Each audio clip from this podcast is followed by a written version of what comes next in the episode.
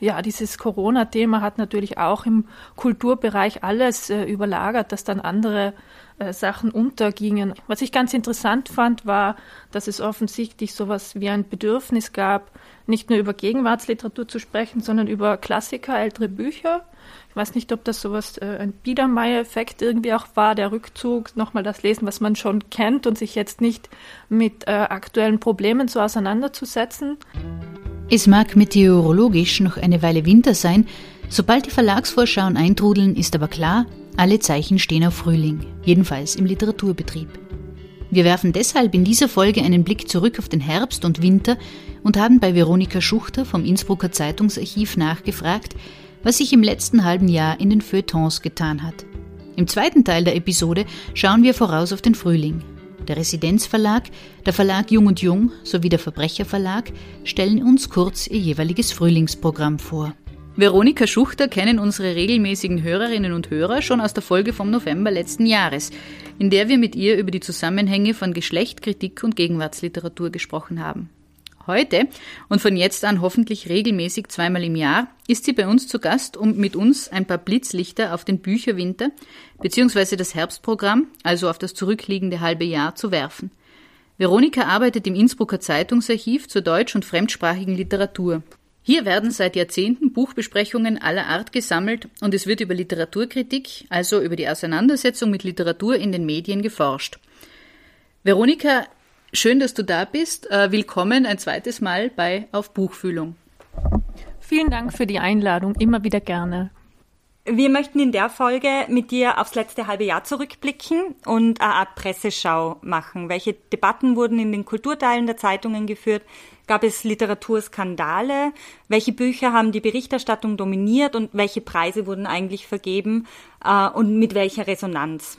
Das möchten wir von dir wissen und fangen zunächst einmal mit einer ganz subjektiven, persönlichen und vielleicht schwierigen Frage an. Ähm, was ist denn für dich das Buch des Herbstprogramms 2020 gewesen? Also ich kann nicht sagen, dass es äh, ein Buch für mich gab, das ich äh, ganz herausragend unter allen fand, aber es gab doch einige, die ich wirklich großartig fand und sehr empfehlenswert. Ähm, zum Beispiel, was äh, für mich herausgestochen ist aus der Masse, war sicher äh, Sandra Gukic's Zorn und Stille das fand ich wirklich großartig. Dann auch aus Österreich war auch nominiert für den äh, Deutschen Buchpreis, also jetzt kein Geheimtipp, kann man sagen, von äh, Stefan Reuss, Triceratops. Hat mir auch sehr gut gefallen und fand ich wirklich, ja, schon so aus der Masse auch äh, herausstechend. Und was ich noch gut fand, was aber ein bisschen untergegangen ist, ist jetzt nicht deutschsprachig, aber sie lebt äh, in Deutschland, Nell Zink äh, das hohe Lied. Das ist, finde ich, äh, wirklich untergegangen, wurde wenig rezipiert, aber ist auch jetzt gerade in dieser Zeit, wo es in den USA so rund geht, wirklich ein sehr ähm, lesenswertes aktuelles Buch, weil es so eine ja, Gesellschaftsgeschichte der USA auch schreibt. Und äh, ja, das hätte doch mehr Aufmerksamkeit verdient, finde ich. Der Frühling 2020 war ja in vielerlei Hinsicht speziell. Corona hat die Welt auf den Kopf gestellt, auch den Literaturbetrieb. Die Leipziger Buchmesse wurde abgesagt und das war nur eine oder die erste große von vielen Veranstaltungen, die gefolgt sind. Äh, Verlage, die das Jahr ja traditionell in ein Frühlings- und ein Herbstprogramm teilen, haben versucht zu retten, was noch zu retten war äh, und haben viele Neuerscheinungen auf den Herbst 2020 oder überhaupt ins Jahr 2021 verschoben. Was war denn dein Eindruck war der Bücherherbst voller als in anderen Jahren oder hat man etwas davon gespürt, dass der Frühling hat aufgeholt werden wollen? Äh, nein, den Eindruck hatte ich eigentlich gar nicht. Ich fand ihn weder äh, voller, was vielleicht sich auch daraus ergibt, dass äh, im Herbstprogramm ja eigentlich die Bücher erscheinen, die schon vorher geplant waren. Da war also sicher nicht jetzt mehr an Masse. Und äh, dann kommt noch dazu, dass äh, das, was wir wahrnehmen, ja nicht wirklich die Programme jetzt sind im medialen Interesse, sondern das, was besprochen wird. Und da hatte ich den Eindruck, dass es eher weniger wurde. Ich habe jetzt noch keine Zahlen dazu, ob wirklich weniger besprochen wurde, aber die ganze Kulturberichterstattung wurde etwas zurückgefahren, hatte ich den Eindruck, und hat äh, etwas darunter gelitten. Also richtige Buchbesprechungen, hatte ich den Eindruck, waren relativ wenige. Und äh, ja, dieses Corona-Thema hat natürlich auch im Kulturbereich alles äh, überlagert, dass dann andere Sachen untergingen. Äh, und deswegen hatte ich nicht den Eindruck, dass jetzt irgendwas aufgeholt werden konnte tatsächlich. Was ich ganz interessant fand, war, dass es offensichtlich sowas wie ein Bedürfnis gab, nicht nur über Gegenwartsliteratur zu sprechen, sondern über Klassiker, ältere Bücher. Ich weiß nicht, ob das sowas äh, ein Biedermeier-Effekt irgendwie auch war, der Rückzug, nochmal das Lesen, was man schon kennt und sich jetzt nicht mit äh, aktuellen Problemen so auseinanderzusetzen. Das könnte ich mir vorstellen. Also das ist mir aufgefallen. Uh, und dann ging's halt auch wirklich nicht, dass man viel aufholt, weil Corona uns ja wieder eingeholt hat und uh, alles, was uh, Texte und Autoren auch brauchen, mhm. um, um ja, ihre, ihre Texte bekannt zu machen, äh, ist halt wieder weggefallen. Also die ganzen Lesungen, Frankfurter Buchmesse und so weiter. Äh, also war es auch einfach aus, ja, aus pragmatischen Gründen gar nicht möglich, wirklich viel äh, aufzuholen. Das ist jetzt aber nur meine Wahrnehmung. Ich kann jetzt nicht sagen zu äh, wirklichen Zahlen, was erschienen ist, ob mehr erschienen ist, äh, ob mehr verkauft wurde. Mhm. Das wird man sich erst anschauen müssen. Was mir, glaube ich, auch noch aufgefallen ist, ist diese, weil du ja vorher gesagt hast, dieser, dieses Biedermeier quasi sie auf Klassiker mhm. wieder besinnen, dass ja Camus die Pest als eines der Corona-Bücher gilt. Also das hat wieder äh, Verkaufszahlen erlangt, die ganz massiv sind. Ähm, mhm. Erklärst du das damit, dass man sich wiederfindet in dem Buch oder dass man doch irgendwie einen Erklärungsansatz in der Literatur für die Realität findet? Ja, das glaube ich schon. Und zugleich aber mit dieser zeitlichen Distanz kann ich mich irgendwie damit identifizieren und beschäftigen und habe aber trotzdem diesen Effekt, ein bisschen diesen Entfremdungseffekt zum Teil drinnen. Also mhm. das ist nur eine Mischform, würde ich sagen. Ja. Mhm. Das ist ganz spannend. Es gäbe ja sicher auch neuere Bücher, oder es gäbe nicht sicher, es gibt sicher neuere Bücher, die, die mhm. sich auch damit beschäftigen.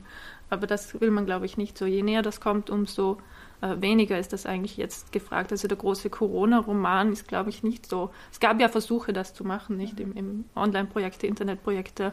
Und äh, ja, ist ja auch interessant und legitim, aber ich glaube nicht, dass das Publikum jetzt gerade das äh, großartig annimmt. Mhm. Also glaubst, gibt es jetzt 2021 hoffentlich nicht die großen, zahlreichen Corona-Romane oder glaubst du, dass es uns noch bevorsteht? Die kommen sicher. Mhm. Also ich kann mir vorstellen, dass die kommen. Ich glaube nicht, dass sie äh, großartig gelesen werden. War 2020 äh, irgendwas erstaunlich für dich, dass das so gut geklappt hat, ähm, obwohl du man eigentlich davon ausgehen hätte müssen, dass es nicht funktioniert? Mm, kann ich so nicht sagen. Was ich schon fand, ist, dass der Literaturbetrieb sich doch recht widerstandsfähig gezeigt hat mhm. und äh, ja, sich nicht großartig in den Vordergrund spielen musste, sondern ein, wie soll ich das sagen, schon ein Selbstbewusstsein an den Tag gelegt hat. Das fand ich schon, auch im Vergleich mit anderen Kulturbranchen. Das, äh, ja, das fand ich schon erstaunlich und zwar jetzt nicht auf, auf den höheren äh, institutionellen Ebenen, sondern auf den, sage ich mal, niederschwelligen Ebenen, also wirklich bei den Autorinnen und äh, Autoren, die wahnsinnig viel gemacht haben und der ja schon sehr resilient auch waren. Mhm. Also das ist ja schon äh, ermüdend und anstrengend und deine Lesungen werden abgesagt und zum zehnten Mal und es geht mhm. immer weiter und weiter und sich dann noch hinsetzen und schreiben und im Internet Sachen machen, Online-Formate oder, oder kleinere Sachen, die halt irgendwie gehen, da so dran zu bleiben, dass das viele gemacht haben, die nicht mal davon leben können. Mhm. Das fand ich schon äh, erstaunlich und, und ja, ist ein gutes Zeichen das eine breit aufgestellte Branche eigentlich ist, die nicht nur auf der äh, Verlagsebene, Marketingebene funktioniert, mhm. sondern darunter. Mhm. Wobei man da auch sieht, äh, ein bisschen kann man da schon ablesen, in was für eine Richtung sich auch äh, die Buchbranche entwickelt. Dass das schon auch einen Eventcharakter äh, bekommen hat. Mhm. Und, und wenn es kein Event quasi gibt, also keine Lesung, kein Festival, mhm. kein Auftritt im Fernsehen, keine Home Story, dann äh, ähm, ja, findet das fast nicht äh, statt. So viel noch äh, zum Frühling, äh, aber wir wollen ja hauptsächlich über den Herbst sprechen und das Herbstprogramm. Und äh, traditionell wird der Bücherherbst eingeleitet mit der Frankfurter Buchmesse, die heuer virtuell stattgefunden hat. Wie waren denn die Rückmeldungen dazu? Kam das im Feuilleton gut an oder also wie wurde das prinzipiell so aufgenommen? Hm, eigentlich relativ wenig. Es gab weit weniger Aufmerksamkeit natürlich, versteht sich eh von selbst, eben weil es nicht äh, so stattgefunden hat wie normale. Normalerweise, ob das jetzt unbedingt schlecht ist, weiß ich gar nicht. Man hat schon gemerkt, dass es so eine Art Übermüdung gab von dem Ganzen. Äh, man hatte auch keine Lust mehr jetzt auf diese äh, Online-Formate, was natürlich schade ist. weil, weil die das auch brauchen. Aber da hat man gemerkt, dass das einfach nicht so funktioniert, äh, wie das normalerweise funktioniert. Ähm, dann gab es davor ja auch ein ziemliches Hin und Her, bis klar war, wie das jetzt wirklich stattfindet. Und äh, ja, das hat die Aufmerksamkeit sicher auch mhm. äh, ein bisschen beeinträchtigt, wobei man natürlich schon auch sagen muss, dass auch normalerweise die Berichterstattung zu Frankfurt jetzt nicht immer ähm, das Interessanteste ist, was man sich vorstellen kann. Also da geht es jetzt auch nicht nur um Autoren und, und Autorinnen und, und, Texte, sondern um den Surkamp-Empfang und äh, ja, mhm. also wirklich auch dieses, wie soll ich sagen, ja, Messe, Gemurmel, äh, das in Wirklichkeit nicht sonderlich interessant ist für die Leserinnen und Leser, würde ich sagen. Also das mhm. ist jetzt kein großer Verlust, dass ähm, da vielleicht ein bisschen weniger Aufmerksamkeit war. Aber dass es eine gelungene Buchmesse war, kann man auch nicht sagen. Mhm. Auch nicht in der, in der Wahrnehmung. Ähm, wer daran jetzt Schuld hat, das gar mhm. niemand wahrscheinlich. Mhm. Aber ja. Mhm. Ähm, schauen wir mal kurz auf die Jahresbestseller 2020. Da ist der Frühling natürlich auch inkludiert. Äh, die Zahlen stammen für Österreich vom Hauptverband des äh, österreichischen Buchhandels. Und wir haben da auf Platz 1 und 3 Thomas Dipsitz, auf Platz 2 Hubert Achleitner mit seinem Roman Flüchtig, dann auf Platz 4 Monika Helfer, Sebastian Fitzek, dann folgt Joachim Meyerhoff, Robert Seethaler, Donna Leon und auf Platz 9 Lisa Eckert mit ihrem Roman Omama, vielleicht kommen wir darauf später noch zu sprechen, und auf Platz 10 Jonas Jonasson. Wenn du dir diese Liste so anschaust, was fällt dir denn da auf? Also gibt es irgendwie literarisch hochwertige Texte, die auch im Feuilleton eine Rolle gespielt haben darunter? Oder ist es generell eher so, ähm, dass kommerziell erfolgreiche Bücher sich in den Feuilletons kaum wiederfinden? Ja, auf den ersten Blick, wenn man sich die Liste so anschaut, dann, dann äh, könnte ich wieder zu dem zurückkommen, was ich vorher gesagt habe, dass offenbar so einen biedermeierlichen Reflex gibt, äh, sich ein bisschen abzulenken. Äh, allerdings muss man schon sagen, ähm, das wirkt jetzt so, aber eigentlich ist das äh, auch im Vergleich mit den, mit den letzten Jahren äh, immer so gewesen. Also das kann man sicher nicht nur auf Corona zurückführen. Das ist eine mhm. relativ typische Bestsellerliste für, für ein Jahr. Äh, was jetzt das Feuilleton angeht, auch da finde ich es relativ relativ typisch. Ist äh, ziemlich gemischt. Äh, Im Verkauf dominieren meistens Bücher, die eigentlich kaum oder gar nicht besprochen werden. Dann gibt es äh, wenige Titel, die sowohl im Feuilleton quasi besprochen werden äh, oder, oder übers Feuilleton hinaus in der Literaturkritik. Mhm die also rezipiert werden und äh, Texte, über die man spricht und schreibt und die auch also beim Publikum gut ankommt. Das wäre ganz klassisch Monika Helfer, die da, die da wirklich äh, auf beiden Bereichen sehr beliebt ist. Äh, Seetal ist klassisches Feuilletonbuch, Meyerhoff natürlich. Also es ist ziemlich gemischt, würde ich sagen. Mhm. Äh, es sieht sogar gar nicht so schlecht aus, dass diesmal wirklich auch mhm. Texte drin sind, die im Feuilleton breit besprochen mhm. werden. Mhm. Eigentlich mehr als in Deutschland, oder? Also wenn man das gegenüberstellt. Ja, die Deutschen sind auch insgesamt, würde ich sagen, ein bisschen eskapistischer unterwegs noch als die Österreicher dieses Jahr. Ja. Also da dominiert ja wirklich ganz stark äh, Krimi und äh, ja, der Gesang der Flusskrebse, also mhm. schon so ein bisschen die Ablenkungsschiene. Mhm. Dann Dirk Rossmann natürlich, der neunte Arm des Oktopus. Mhm. Das fand ich ganz spannend, äh, dass ja wirklich nicht besprochen wurde wegen dem Buch, sondern nur wegen dem, wegen dem Autor, der weiß nicht, Eigentümer von Rossmann oder. Ah, von der Drogeriekette? Ja, ja, genau. Ah, genau. Okay. Oder ist ja nicht mehr Eigentümer, sondern Vorstandsmitglied, okay. keine Ahnung, wie da mhm. die äh, Gesellschaft, mhm. aber das ist dieser Rossmann. Magst du äh, vielleicht kurz zusammenfassen, was man auf der Liste äh, des Börsenvereins des deutschen Buchhandels alles für Titel oben lesen kann? Mhm. Also wir haben auf Platz 1 Sebastian Fitzek, dann Delia Owens, der Gesang der Flusskrebse, auf Platz 3 Ken Follett, auf Platz 4 Charlotte Link, ich lese jetzt die einzelnen Titel gar nicht vor. Auf Platz 5 Dirk Rossmann, dann Elke Heidenreich, äh, Robert Seethaler, Volker Klüpfel und Michael Kobr mit einem Buch namens Funkenmord. Auf Platz 9 Renate Bergmann, auch lustig, weil die kenne ich eigentlich nur von Twitter. Facebook und Twitter, ja. genau. Äh, also eigentlich ein Satire-Account, oder? Und auf Platz 10 Joachim Meyerhoff. Also wir haben mit Österreich zwei Übereinstimmungen, oder? In den Top Ten mit Seethaler und Joachim Meyerhoff. Also den Vergleich finde ich schon spannend. ja. dass das so wenig Übereinstimmung eigentlich gibt, dass mhm. es offenbar schon so ausgeprägte LeserInneninteressen gibt, unterschiedlich in Deutschland und Österreich, mhm. äh, was sich natürlich schon aus der Nationalität auch der Autoren und Autorinnen erklärt, aber nicht nur. Mhm. Also ähm, ich finde die ÖsterreicherInnen hier fast ein bisschen origineller ja. als Buchkäuferinnen, mhm. muss ich sagen. Und dass Joachim Meyerhoff in Österreich vier Plätze weiter vorne liegt, kann daran liegen, dass man noch äh, ihn als Burgtheater ja. Schauspieler in Erinnerung hat. Oder? Ja, ich glaube ja. auch. Ist aber auch interessant. Ist auch typisch mhm. äh, österreichisch eigentlich. Ja. Also, ja, der Vergleich ist schon spannend. Na, vielleicht sollten wir über Platz 9 in Österreich sprechen. Mhm. Oder das ist äh, Lisa Eckarts Buch Omama.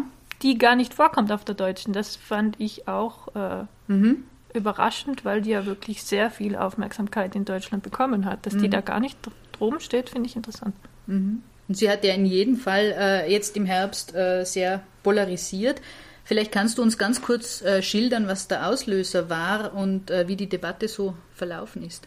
Ja, also es gab äh, mehrere Wellen, wenn wir so schon äh, im Corona-Jahr uns schon wieder befinden, dieser Lisa Eckhardt-Debatten. Und ja, aber Auslöser war prinzipiell, es gab schon vorher Debatten darüber, ob äh, sie quasi äh, antisemitisch äh, unterwegs ist oder nicht.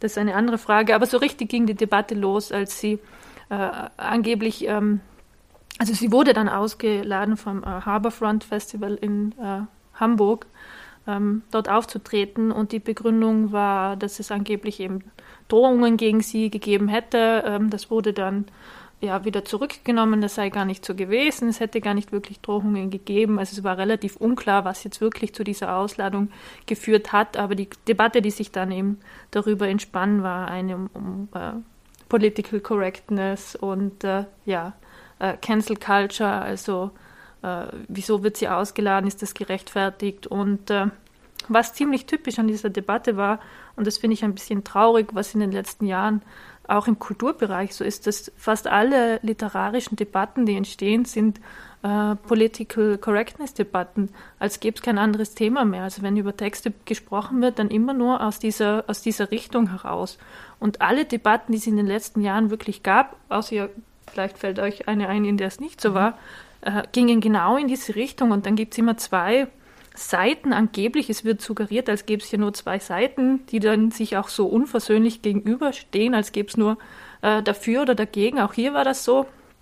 Entweder man ist äh, dafür, sagt, äh, Lisa Eckert ist Antisemitin und das geht gar nicht, oder man sagt, die, die ist überhaupt keine Antisemitin, das, das ist Parodie oder, oder Satire und die darf das machen und, und Kunst darf sowieso alles. Und das sind diese zwei Seiten, die dann äh, quasi präsentiert werden. Äh, und es wird suggeriert, dass auch, auch die Bevölkerung quasi so äh, polarisiert ist, was glaube ich nicht der Fall ist. Es gibt schon differenzierte Meinungen auch dazu, aber die werden so ein bisschen rausgefiltert und das finde ich doch schade. Also insgesamt diese Richtung, in die äh, literarische Debatten gehen, als gäbe es nichts anderes. Äh, und zweitens diese, ja, diese Polarisierung in, in, zwei, äh, in zwei Gruppen, die meiner Ansicht nach so überhaupt nicht stattfindet. Mhm. Wenn man sich jetzt nur den literarischen Wert von Omama anschaut, findest du, dass es ähm, ein Gespräch über Lisa Eckert überhaupt wert wäre? Nein. Okay. Ich persönlich nicht, aber ähm, also ich glaube, dass das Buch die Aufmerksamkeit bekommen hat wegen der Autorin. Mhm. Ähm, ich muss gestehen, ich habe äh, ich es nicht fertig gelesen, mhm. weil ich weil es mich nicht angesprochen hat. Das heißt aber jetzt nicht, dass es prinzipiell schlecht ist. Ich sage jetzt auch nicht ein schlechtes Buch mhm. prinzipiell, aber ich finde es doch relativ banal. Mhm. Vor allem, weil es, ich kann jetzt nichts über die letzten Seiten sagen, weil ich habe aufgegeben, aber doch über weite Strecken einfach nur diesen einen äh, nur diese eine Schiene fährt. Mhm. Das ist mir nicht komplex genug. Mhm. Aber wie gesagt, ich habe es nicht fertig gelesen. Also aber vielleicht kommt da noch was Großes, aber ich hatte auch wirklich nicht das Bedürfnis, es fertig zu lesen. Das ist auch kein gutes, kein mhm. gutes äh, Zeichen. Kannst du dich an irgendwelche anderen Skandale oder Debat äh, Debatten erinnern, die es im Rückblick auf den Herbst, Winter äh, 2020 gegeben hat? Also relativ wenig, weil, weil Corona eben dieses doch äh, auch hier wieder leider dominante Thema war.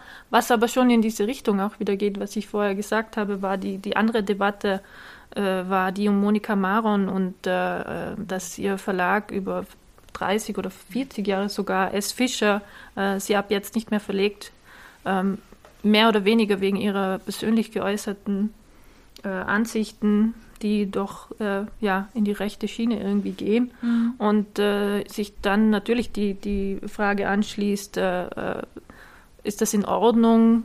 wenn der nächste Text zum Beispiel, der bei S. Fischer jetzt erschienen wäre, überhaupt nicht in die Richtung äh, mhm. geht. Also darf man einen Autor, eine Autorin nicht mehr verlegen wegen der persönlichen wegen der persönlichen äh, Ansichten. Das mhm. war so die Debatte und das ist eben genau wieder das Gleiche eigentlich. Das ist auch mhm. wieder, äh, ja, im weitesten Sinne Cancel Culture, das ist Political Correctness und, und nichts anderes. Und äh, man kann ja dazu stehen, wie man will, aber es ist schade, dass es nichts anderes gibt. Und es also mir fällt eigentlich keine andere große Debatte ein, mhm. die sich um irgendetwas anderes gedreht hätte. Es ging dann noch äh, auch wieder Eckhardt, leider literarisches Quartett, ähm, wo Lisa Eckhardt eingeladen wurde. Wieder genau das Gleiche, darf ich die mhm. einladen, vor allem ins literarische Quartett.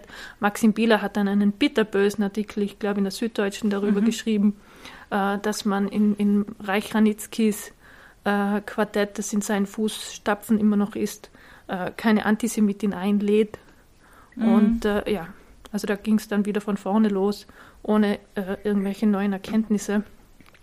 Aber man sieht auch die, sage ich jetzt mal, Gegenseite, die schon auch, es ist ja eine bewusste Provokation, dass, mhm. dass die da eingeladen wurde von Thea Dorn, mhm. äh, die sich ja gern so ein bisschen provokant gibt äh, in diese Richtung und findet, man, äh, man muss alles sagen dürfen. Und dann der ZDF auch nicht sehr hilfreich, der dann gesagt hat, wir haben die als Germanistin eingeladen. Mhm. Da macht man sich dann lächerlich. Mhm. Also ich mhm. kann sagen, wir laden die ein, weil wir stehen da dahinter. Wir mhm. laden sie als Autorin ein, als Kabarettistin, die mit Sprache arbeitet. Aber zu sagen, wir haben sie eingeladen, weil sie studierte Germanistin ist, ist mhm. lächerlich. Das geht da nicht. Aber ja, darüber hinaus, vielleicht fällt euch was ein, aber ich, mir ist wirklich nichts eingefallen. Ähm, ich bin von einer Hörerin von Auf Buchfühlung äh, auf Instagram darauf aufmerksam gemacht, vielleicht auch ähm, in Hinblick auf die Empfehlung von Mareike Fallwickel im äh, im Winter, dass Florence Givens äh, Roman äh, Women Don't Owe You Pretty einen relativ großen äh, Skandal oder äh, doch eine Diskussion ausgelöst habe, aber ich glaube, das greift noch einmal zurück auf das, was wir vorher schon gesagt haben. Äh, es geht halt darum, dass in Florence Givens äh, Roman, das halt ein sehr feministischer Roman ist, so ein bisschen diese weiße Privilegien ähm, Debatte äh, oder beziehungsweise die, die Fragen darum, wie sehr weiße Privilegien noch einmal äh, andere Debatten in Amerika trumpfen, äh, nicht wirklich mit angesprochen worden ist. Ich werde es gerne in die Shownotes verlinken, aber das eventuell noch einmal als Hinweis darauf, dass eben auch teilweise in Amerika Debatten geführt worden sind, die nur so sukzessive herübergeschwappt sind und sie vielleicht eher in unseren Diskussionen in, in Österreich und Deutschland, Deutschland auch widerspiegeln. Mhm. Ansonsten äh, wird der Herbst ja auch immer noch stark geprägt von der Vergabe des Literaturnobelpreises. Äh, Im letzten Jahr ging der an die Lyrikerin äh, Luise Glück. Äh, wie war denn da äh, so die Resonanz auf diese Preisvergabe?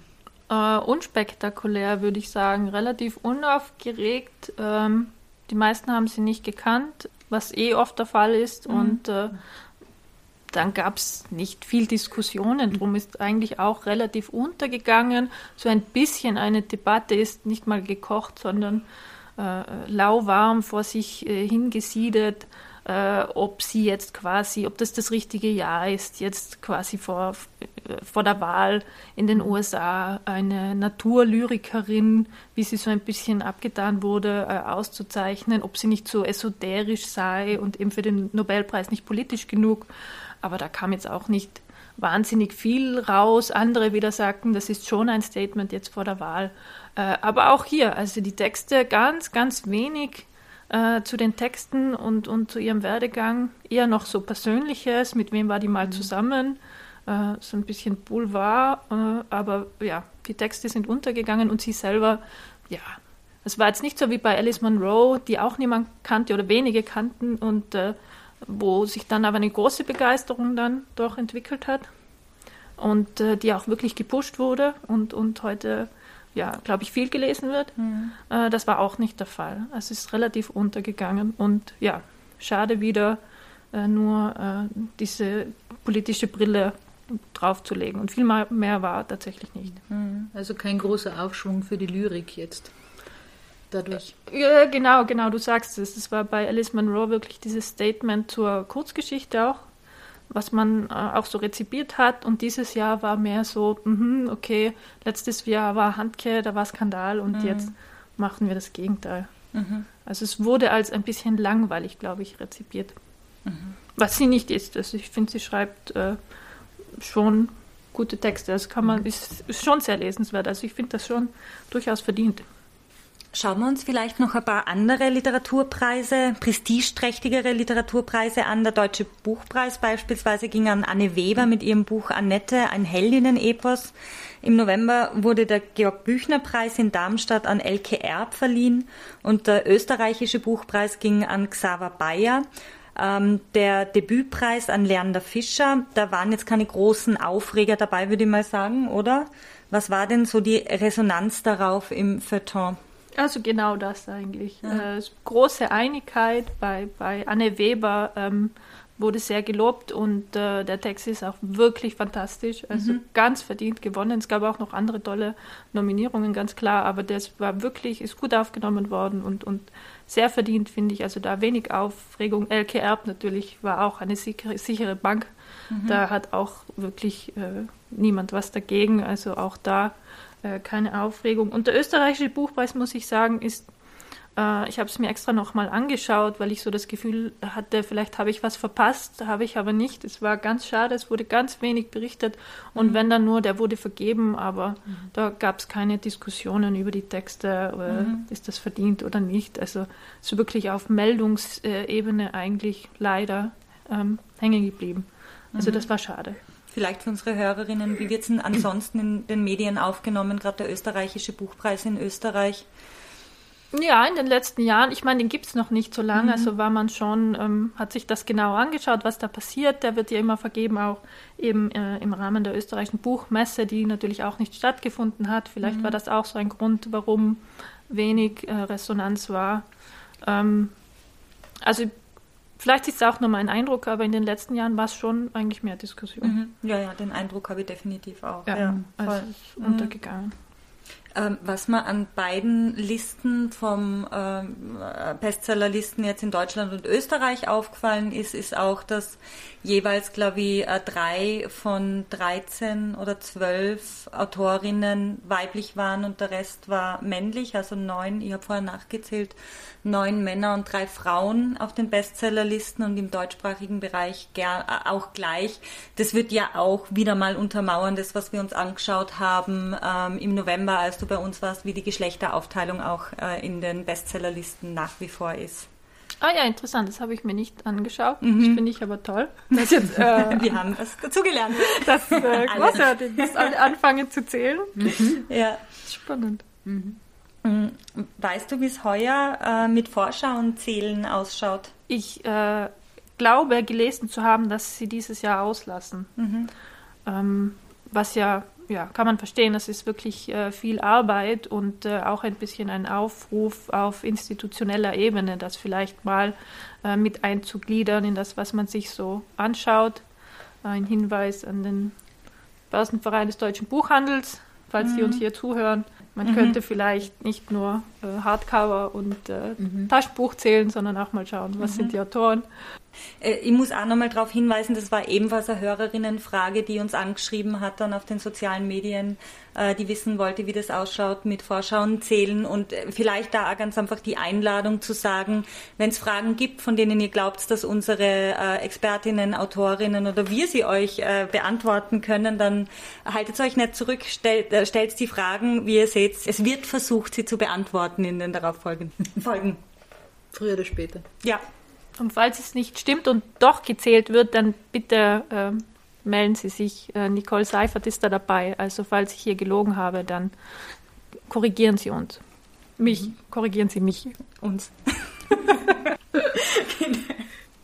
Das Interesse war ja vor allem im ersten Lockdown äh, offenbar an Kinder- und Jugendbüchern sehr, sehr groß, haben wir äh, gehört und haben uns auch äh, Buchhändlerinnen und Buchhändler bestätigt im Laufe des Jahres. Und es gab offenbar auch ein verstärktes Interesse äh, an Sachbüchern wieder.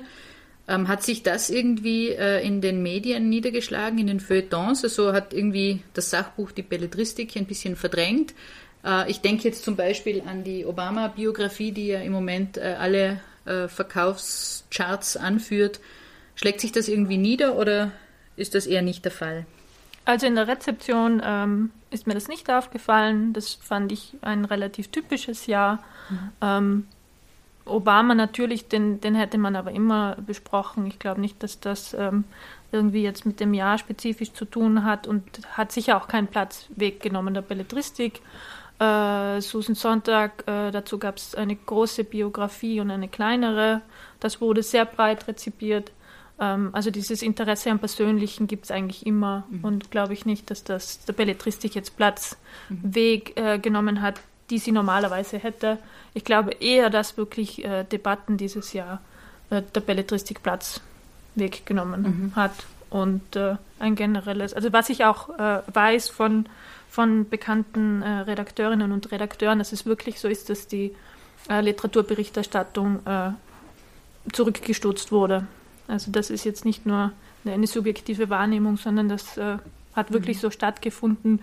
Äh, dafür gibt es natürlich auch Gründe. Es ist ja auch verständlich, dass man äh, über den Kulturbereich schreiben muss und was jetzt ist mit Subventionen und so weiter und dass das dann auch äh, Platz kostet, aber auch äh, ja, die ganze Kulturberichterstattung äh, insgesamt wurde ein bisschen zurückgefahren auf, auf ja, für, für andere Bereiche. Das kann man sicher sagen. Aber dass die Belletristik wegen dem Sachbuch jetzt weniger mhm. bekommen hätte, das äh, glaube ich nicht. Veronika, herzlichen Dank, dass du dieses Mal wieder dabei äh, warst und wir freuen uns jetzt schon massiv auf den Herbst. Ich kann mich nur bedanken für das, für das interessante Gespräch und für den tollen Podcast, den ihr macht und dass ihr immer so wichtige Themen aufgreift und äh, vermittelt. Also vielen Dank und äh, hoffentlich auf bald. Nach diesem Resümee der vergangenen Monate wollen wir einen Blick auf den Bücherfrühling 2021 werfen. Wir haben drei Verlage gebeten, uns ihr Programm kurz vorzustellen. Den Auftakt macht Jessica Beer. Sie hat die Programmleitung Literatur des Residenzverlags mit Sitz in Salzburg und Wien inne. Wir haben äh, jetzt 2021 ein ziemlich umfangreiches Frühjahrsprogramm, weil wir, ich muss es trotzdem sagen, weil wir den Herbst aufgrund der äh, Umstände etwas verschlankt haben. Deswegen sind ein, zwei Titel rübergewandert. Das heißt, wir haben ein wirklich dichtes und umfangreiches Frühjahrsprogramm mit ein paar Schwerpunkten, die uns wichtig sind. Das eine ist ein Schwerpunkt, der, sagen wir mal, viel mit der Verlagsgeschichte zu tun hat. Unser langjähriger Autor, äh, Peter Rosey hat einen 75. Geburtstag. Aus diesem Anlass kommt einerseits ein neuer Roman von ihm heraus, Das Märchen vom Glück. Und andererseits legen wir auch erstmals einen seiner richtigen Klassiker, Wer war Edgar Allan, wieder auf und wollen einfach auch die Aktualität dieses Texts aus den 70er Jahren noch einmal zeigen. Das ist für uns ein ganz wichtiger Schwerpunkt, der im Sachbuchprogramm ein bisschen auch ergänzt wird durch den 100. Geburtstag von H.C. Artmann, der einer der aller, aller, allerersten Residenzautoren war, von dem wir bis heute die gesamte äh, Prosa im Programm haben. Und es, wir werden erstmals eine Biografie von H.C. Artmann publizieren, also eine umfangreiche Biografie. Das ist so ein bisschen der verlagsgeschichtliche Schwerpunkt. Äh, der ganz aktuelle Schwerpunkt ist, dass wir zwei neue AutorInnen im Programm haben. Das eine ist ein Debüt, Debüt von Thomas Arz, der bisher als Theaterautor sehr erfolgreich war, einer der erfolgreichsten dieser jüngeren Theaterautorengeneration und jetzt erstmals einen Prosatext geschrieben hat, eine längere Prosa, eine erzählende Prosa, einen Roman, den wir hier ganz fantastisch finden, der sozusagen diese Sprachwirksamkeit einer Rollenprosa aus dem, aus dem Theater mitbringt, aber eben eine erzählende Prosa ist. Es geht ganz kurz gesagt um den Tag des Anschlusses Österreichs an Hitlerdeutschland und um die Geschichte seines Großonkels, der als einziger in dem Dorf, wo er herkommt, in Oberösterreich, dagegen gestimmt hat. Der Roman heißt dann auch Die Gegenstimme und ist aber eben ein Gegenentwurf zu so großen historischen Fresken, sondern das ist ein ganz verknappter Roman, der nur auf 24, sich auf die 24 Stunden konzentriert und wirklich so ein ganz dichter politischer Text ist.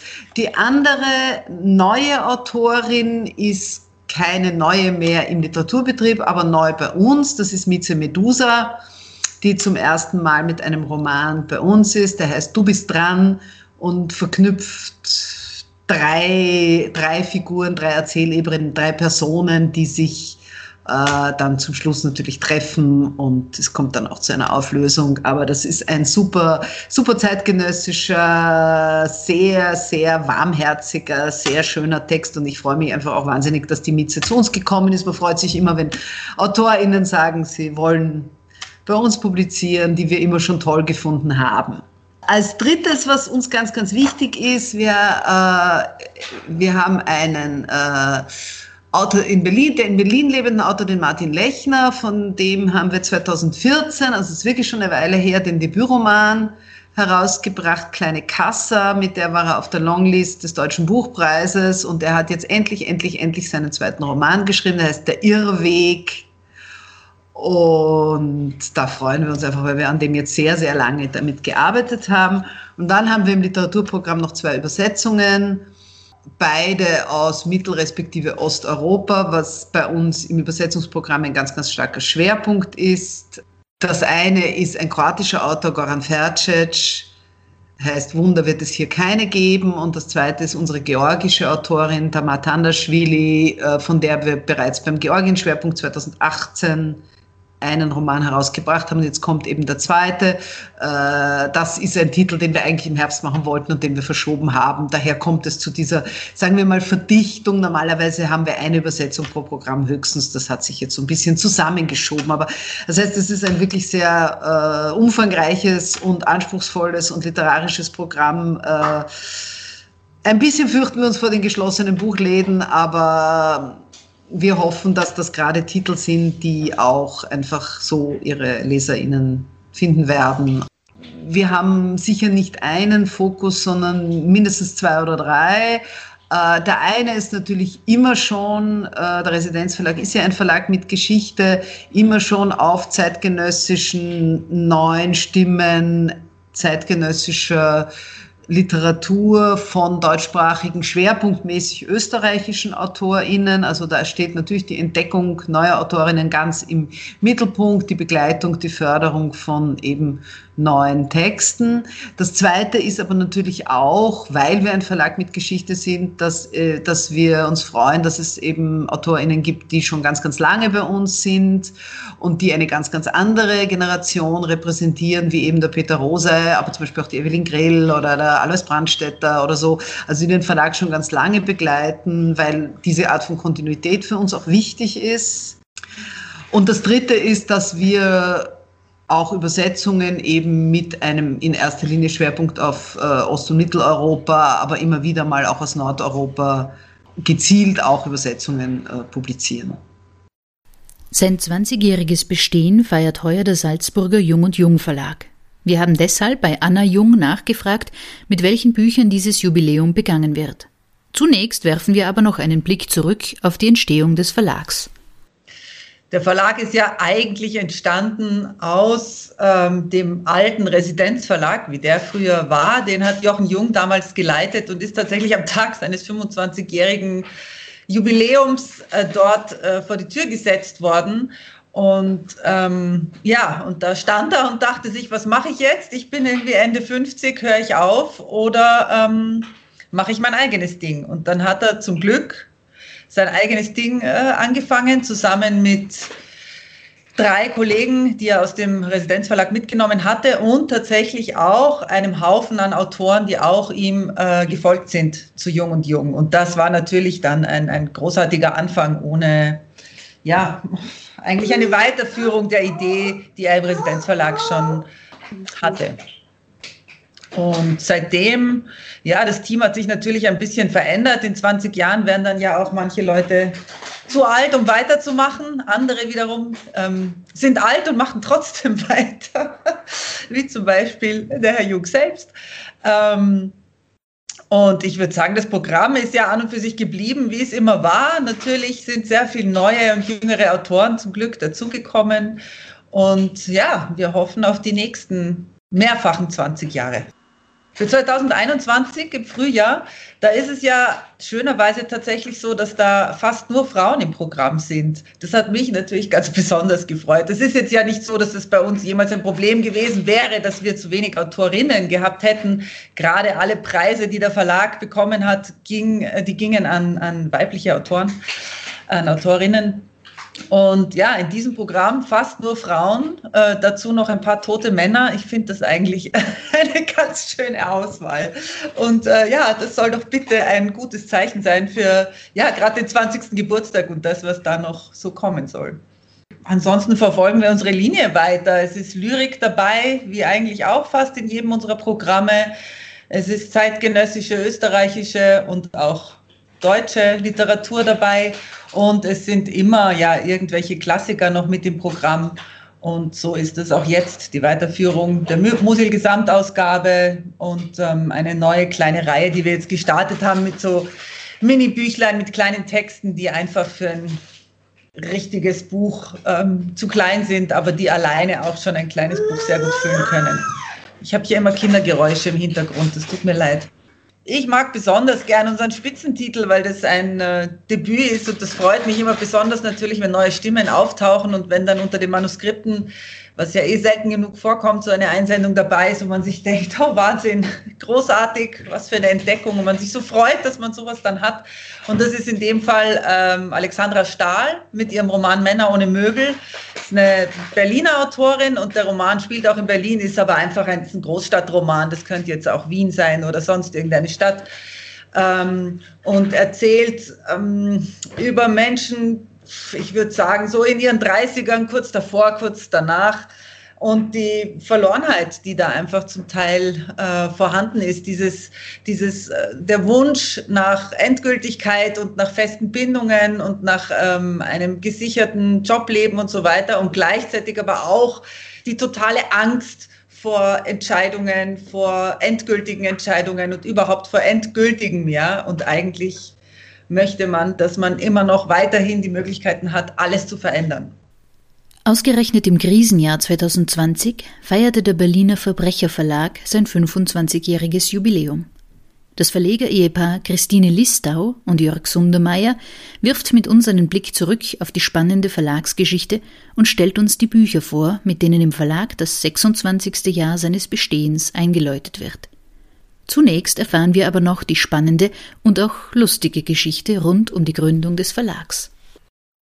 Also Werner Labisch, ein, ein Schulfreund von mir und ich, ähm, wir hatten halt ähm, überlegt, wir hatten von Texten, Manuskripten gehört, die in für uns absehbarer Zeit nicht verlegt werden würden. Wir hatten darüber gelesen in Interviews, in Porträts und ähm, haben uns überlegt, wenn wir die Autorinnen und Autoren anschreiben und nach den Manuskripten fragen und uns als Verlag ausgeben, kommen wir zumindest privat in den Genuss und können diese Lektüre haben.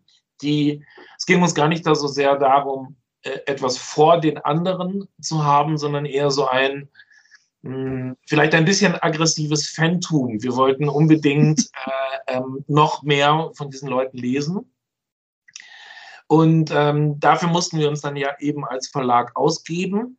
Deswegen auch et unser etwas mhm. merkwürdiger Name, weil wir dachten, das macht vielleicht das nicht ganz seriöse unseres Unterfangens, äh, ähm, ähm, ja, deutet das an. Und ähm, wir hatten dann einfach ähm, verschiedene Leute, äh, ähm, verschiedene Adressen rausgesucht und äh, haben eben auf diese Weise dann verschiedene Leute angeschrieben und kamen dann ähm, einfach aus der Nummer nicht mehr raus. Also es war so, dass äh, ähm, Dietmar Dart war einer von denen, mit denen wir uns getroffen haben, der uns äh, nur zwei Kapitel am Anfang geschickt hatte von seinem Roman. Und der kam dann eben äh, in ein Café in Frankfurt während der Buchmesse, wo wir so ein bisschen ö, ö, ö waren. Ähm, so undercover als Nichtverlag, äh, haben aber schon ein bisschen geliebäugelt damit, vielleicht doch einer zu werden. Und dann kam er halt und legt uns einen ganzen Stapel von Blättern hin und sagt, äh, ich habe das heute Nacht fertig korrigiert. Und da war uns klar, das können wir jetzt nicht mehr für unser Privatvergnügen alleine einklagen. Jetzt müssen wir auch ein Verlag werden. Und dann haben wir es eben gemacht. Wobei man sagen muss, in den ersten vier Jahren gab es nur dieses eine Buch, das heißt Cordula Kiltig. Wir haben einen tollen Text bekommen und äh, es ist auch ein tolles Buch. Es soll auch im kommenden Jahr wieder erscheinen, im Herbst äh, 21. Aber ähm, wir haben eben als, äh, da muss ich ja selbst ein bisschen lachen, als Jungunternehmer so ziemlich alles falsch gemacht.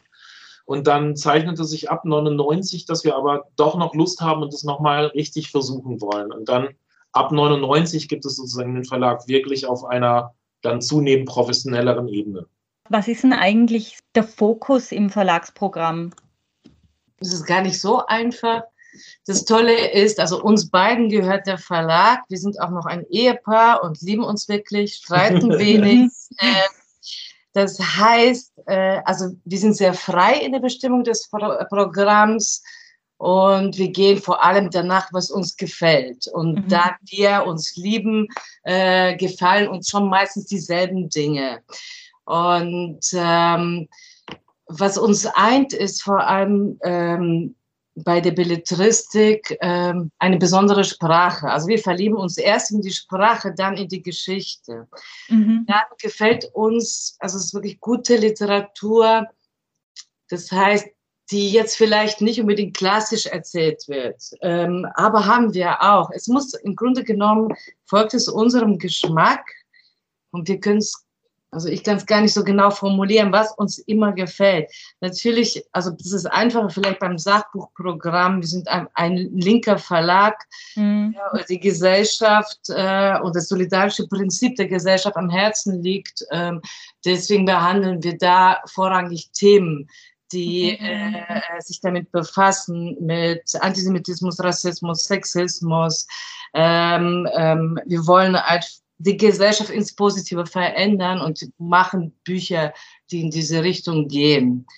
Ähm, und bei der Belletristik können wir dann wiederum machen, also das, was uns eher auch gefällt in, im Sachbuch, Belletristik sind wir noch mal freier. Aber mhm. natürlich schon auch buchmarktwirtschaftlichen Prinzipien unterworfen, denen wir doch auch nachgehen. Wir sind, mhm. äh, obwohl wir Verbrecherverlag heißen, machen wir keine Krimis also Jörg liest Krimis sehr gerne privat, mhm. äh, Science Fiction privat äh, sehr gerne. Trotzdem machen wir diese beiden Genres nicht. Da gibt es andere Verlage, die da viel besser drin sind. Wir machen nicht unbedingt, also Lyrik ist auch kein Genre, das man bei uns findet. Mhm. Aber es ist auch so, bei uns, bei uns ähm, findet man gute neue Stimmen, weiß man, Klassiker, vielleicht auch ähm, äh, politische Aktualität in Romanen, aber nicht, oder diese besondere Herangehensweise in der Literatur, aber jetzt nicht dieses, also andere Genres unbedingt. Wir stehen einfach mhm. nicht. Ja. Und das Interessante vielleicht aber in dem Prinzip ist, dass wir es dann dauernd brechen. Mhm. Also wir haben natürlich trotzdem zwei Krimis in unserem Programm in den Jahren inzwischen. Äh, okay gerade den, den Lyrikband von Aras Ören in die zweite Auflage gegeben. Also immer dann, wenn wir etwas kategorisch ausgeschlossen haben, machen wir es auch. Äh, ähm, das ist so das Merkwürdige bei uns. Okay. das ist auch das Gute, dass wir das doch selbst bestimmen können. Mhm. Trotzdem, also es sind Besonderheiten. Also unsere Krimis sind trotzdem keine klassischen Krimis, sondern sie, mhm. zum Beispiel von Hendrik Otremba ist das ein äh, Genre-Mix. Ist klassische Detektivgeschichte, Thriller, bisschen Science Fiction drin. Mhm. Äh, das ist äh, ähm, gut bei Aras Ernst aber auch so, das ist unser Autor. Wir haben, mhm. das ist das dritte Buch von ihm. Das ist eh auch bei Heim Noll haben wir auch ein Lyrikband gemacht, äh, weil wir ein äh, paar Bücher von ihm schon gemacht haben. Mhm. Bei Diktatat haben wir sogar eine Graphic Novel gemacht. Wir will mhm. keine Graphic Novels nehmen wir nicht an, wir können das nicht gut. Ähm, aber wieso sollten wir einen Autor, der bei uns quasi, also sehr viele Bücher oder sein Werk macht, dass sie es nicht aufnehmen. Das finde ich auch falsch. Ja. Ich glaube auch, dass wenn man eine Sache gut macht, vertreiben einem die Leserin. Also ich weiß, zum Beispiel an der Sonnenallee gibt es einen Buchla äh, Quatsch, einen Blumenladen, in dem es wahnsinnig guten Kaffee gibt. Mhm. Also man erwartet nicht in einem Blumenkaffee, äh, Blumenladen, dass es eine tolle Kaffeemaschine drin gibt, aber man merkt sich, hey, da habe ich nicht so tolle Blumen bekommen, da habe ich auch mal einen guten Kaffee bekommen. Hey, da gehe ich doch mal hin jetzt, äh, ich hole mir deinen Kaffee und vielleicht so gucke ich auch, ob ich ein Blümchen kaufe. Und ich glaube, nach dem Prinzip mhm. funktionieren wir auch ähnlich. es ist vielleicht auch so, das ist, ähm, man verdient in unserer Branche nicht viel Geld. Mhm. Ähm, ähm, Im Regelfall. Und deswegen ist es schon so, dass wir uns überlegt haben, wenn wir was machen, ähm, dann wollen wir es auch gern machen. Dann mhm. wollen wir es gerne lieben. Ähm, ähm, und müssen es auch dann wiederum lieben, weil wir merken, äh, ähm, ähm, oder ich merke das ganz oft an anderen Beispielen, wenn jemand sagt, na, eigentlich privat finde ich es scheiße, aber es verkauft sich halt super. Das stimmt nicht. Man merkt immer, dass die Leute dann selber so Verkaufshemmungen haben und dass mhm. wieder die Leute, die das kaufen sollen, so ein bisschen vorsichtig sind. Ähm, und man muss eben halt die kitschige, den kitschigen Liebesroman muss man super finden, damit man kitschige Liebesromane verkaufen kann. Mhm. Äh, und äh, so machen wir eben das mit unseren Büchern. Also sie müssen uns gefallen. Mhm. Und dann merkt man auch, wenn wir immer sozusagen gerade in der Belletristik der gleichen Masche folgen würden, würden wir uns selber ein bisschen langweilen. Mhm. Und deswegen äh, äh, gibt es dann immer sozusagen Ausnahmen, die dann immer mehr zur Regel werden. Also beinahe sind mhm. wir Ausnahmeverlag. Dann komme ich auch schon zum letzten Punkt, ähm, und zwar zum Frühjahrsprogramm. Welche äh, Titel werden denn da bei Verbrecher erscheinen? Also, wir haben ähm, in der Belletristik drei Frauen, unglaublich toll. Und zwar haben wir ähm, Esther Becker, die eigentlich äh, bislang ähm, bekannt war für Theaterstücke. Und die hat jetzt einen Debütroman geschrieben und der kommt schon im Jänner Österreich raus. Und zwar Wie die Gorillas äh, heißt er, ist ein Coming-of-Age-Roman, erzählt das Heranwachsen äh, von, drei von drei Freundinnen, die alle einen Platz im Leben finden müssen, aber auch mit ihrem Körper, also einen Platz im Körper, mit dem Körper, im Leben finden müssen. Wahnsinnig witzig erzählt, ernsthafte Themen, äh, von Teenagern, von, von jungen Menschen, jungen Frauen äh, behandelt. Aber es ist wahnsinnig lustig und poetisch zugleich. Und ich kann immer sehr schlecht erzählen, weil ich habe immer so vor Tränen in den Augen, wo ich die meiste Zeit gelacht habe beim Lektorat. Aber der nimmt mich schon wahnsinnig mit. Dann ähm, stelle ich die zweite Frau vor, das ist Giovanna Reisinger, die äh, vor einigen Jahren ihr Debütroman äh, Stillhalten bei uns veröffentlicht hat. Und äh, die sehr viele Austrizismen in unseren Verlag gebracht hat, da sie äh, zwar in München geboren ist und auch wieder in München lebt jetzt, aber in Braunau aufgewachsen ist und äh, den Mistkübel und mhm. den Kleiderkasten beispielsweise zu uns gebracht hat. Und die hat ein äh, Buch jetzt verfasst, das heißt äh, Spitzenreiterinnen. Und es gibt dort verschiedene Frauenfiguren, die alle äh, äh, den Namen einer Frauenzeitschrift tragen. Also mhm. Emma, Brigitte, äh, Barbara und so weiter und so fort. Und äh, sich am Anfang denkt man auch so benehmen, wie sich dann nicht unbedingt diese Frauenzeitschrift das Klischee prägt, aber wie es verschiedene Klischees, die ältere Dame, äh, die ältere Witwe, ähm, die mittelalter erfolgreiche Frau, die äh, sich aber nichts, nichts mehr sehnt als eine Schwangerschaft, die junge Frau, die äh, nach Erfolg giert und so weiter.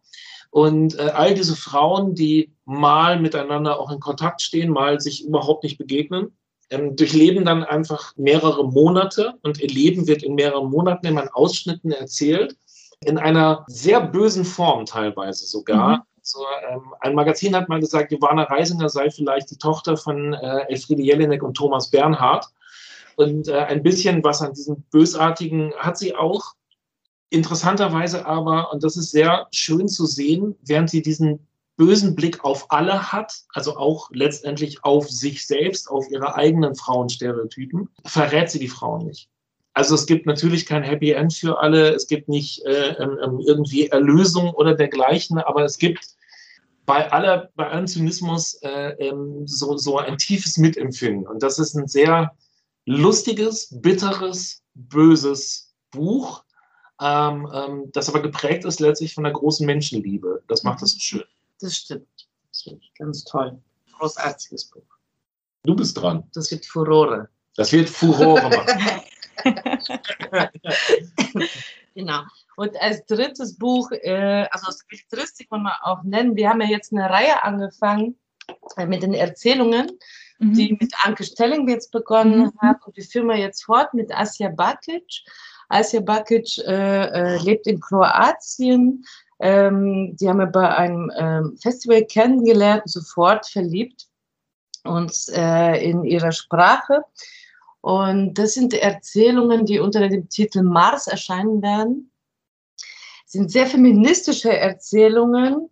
Also das Besondere ist, sie erzählt sie also literarisch, klassisch literarisch, verwehrt aber darin oder benutzt Genre-Elemente mhm. aus Fantasy, Erotikliteratur, Krimi, äh, aus Science Fiction. Ähm, und das macht es wahnsinnig spannend, weil diese äh, Realität der Frauen, die sie beschreiben, meistens auch Kinder, wird teils abstruser, teils kann man sich noch mehr damit identifizieren. Als Leserin hast du zwar einen Verdacht, aber bist noch mehr drin und wirst versuchen rauszufinden, was ist hier eigentlich los, weil man weiß am Anfang nicht, wer ist diese Figur, wo ist sie gerade, aber man merkt, sie muss da raus aus dieser Situation und man wird so mhm. an die Hand genommen wahnsinnig spannend, wahnsinnig toll. Und ich freue mich, also ich hoffe, dass, dass äh, alle durchgeimpft sind ganz schnell, auch wenn es nicht gerade äh, so aussieht. Weil wir wollen die mhm. auch schicken auf Tour durch die mhm. deutschsprachigen Länder. Die spricht auch sehr gut Deutsch.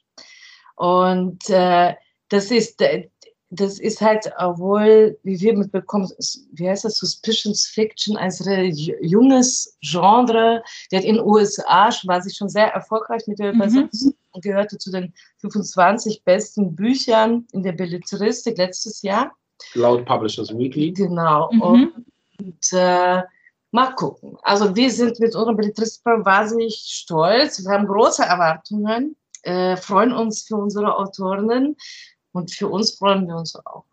Vielleicht noch ein kurzer Ausblick in, äh, in den Grenzbereich zwischen Sachbuch und Literatur. Das sind drei Bücher, nur in aller Schnelle. Das ist einmal äh, von einer äh, burmesisch-britischen Autorin, die in Frankreich lebt, Wendy Lorion, die im englischsprachigen Raum auch schon sehr bekannt ist, auch gerade mhm. als postkoloniale Autorin.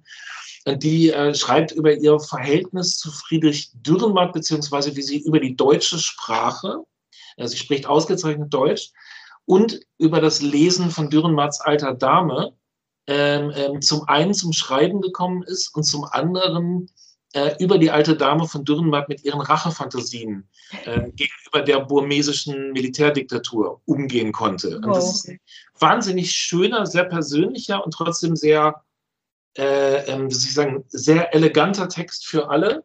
Mhm. Und ich hätte niemals gedacht, ich habe auch gerne Dürrenmatt gelesen, das ist gar mhm. keine Frage, aber ähm, äh, diese völlig andere Perspektive auf Dürrenmatt äh, macht das Ganze sehr spannend und ich hoffe, dass von Wendy Lorion auch noch viel mehr dann im deutschen Sprachraum äh, äh übersetzt werden wird.